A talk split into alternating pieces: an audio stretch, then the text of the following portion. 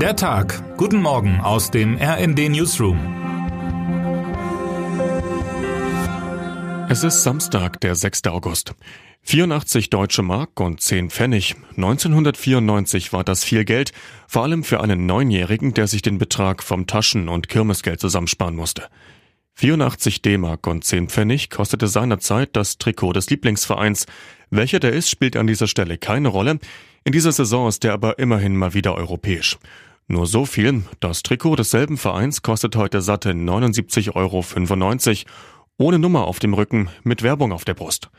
Wer gestern Abend das Eröffnungsspiel im Frankfurter Stadion gesehen hat und dabei Hunger und Durst verspürte, hatte besser genug Kleingeld dabei.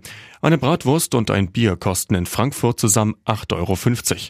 Das ist ein oberer Platz in der Preistabelle, die meine Kollegen aus dem Sport zusammengestellt haben. Wer Bundesliga und europäische Wettbewerbe lieber auf dem heimischen Sofa verfolgt, muss in dieser Spielzeit knapp 700 Euro ausgeben, wenn er die Möglichkeit haben will, alle Spiele live zu sehen. Der Fußball wird immer teurer und das obwohl das Produkt Bundesliga in den vergangenen Jahren eigentlich nicht an Wert gewonnen hat. Spannend ist der Titelkampf zuletzt selten gewesen. Das Stadionerlebnis war in den Pandemiejahren auch nicht allzeit von Emotionen und guter Stimmung geprägt. Dass am Ende dieser Saison ein anderer Verein als der FC Bayern deutscher Meister wird, wäre eine riesige Überraschung, genauso wie internationale Aufmerksamkeit für Samstagsspiele wie Augsburg gegen Hoffenheim.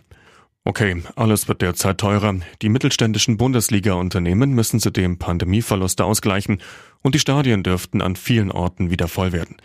Dank Werder Bremen und Schalke 04 kickt wieder mehr Tradition in der Liga. Ein paar Stars sind auch hinzugekommen. Entgegen aller Befürchtungen während der Hochzeiten der Pandemie boomt das Premium-Produkt, kommentiert unser Sportchef Heiko Ostendorp. Doch beim Blick auf die Preisentwicklung stellt sich die Frage, wie lange noch? Früher war jedenfalls nicht alles schlecht. Das 84 D-Mark-Trikot liegt gebügelt im Schrank. Termine des Tages. Bundesliga. Nach dem Auftaktspiel am Vortag starten heute zwölf weitere Bundesligisten in die Saison. Unter anderem treffen die möglichen Bayern-Verfolger Borussia Dortmund und Bayer Leverkusen in Dortmund aufeinander. Und im Stadion an der Alten Försterei kommt es zwischen Union und Hertha BSC zum Hauptstadtderby. Konzert. In München werden bei einem Open-Air-Konzert bis zu 100.000 Menschen erwartet. Dort tritt am Abend der österreichische Sänger Andreas Gabalier auf. Das Konzert war ursprünglich schon für den Sommer 2020 geplant gewesen. Wer heute wichtig wird. 11.11 Uhr in Wacken. Am letzten Tag des Metal-Festivals werden ungeahnte Töne zu hören sein. Dann treten De Höhner aus Köln auf.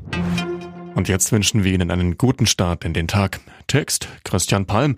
Am Mikrofon Tom Husse und Gisa Weber. Mit rnd.de, der Webseite des Redaktionsnetzwerks Deutschland, halten wir Sie durchgehend auf dem neuesten Stand. Alle Artikel aus diesem Newsletter finden Sie immer auf rnd.de slash der Tag.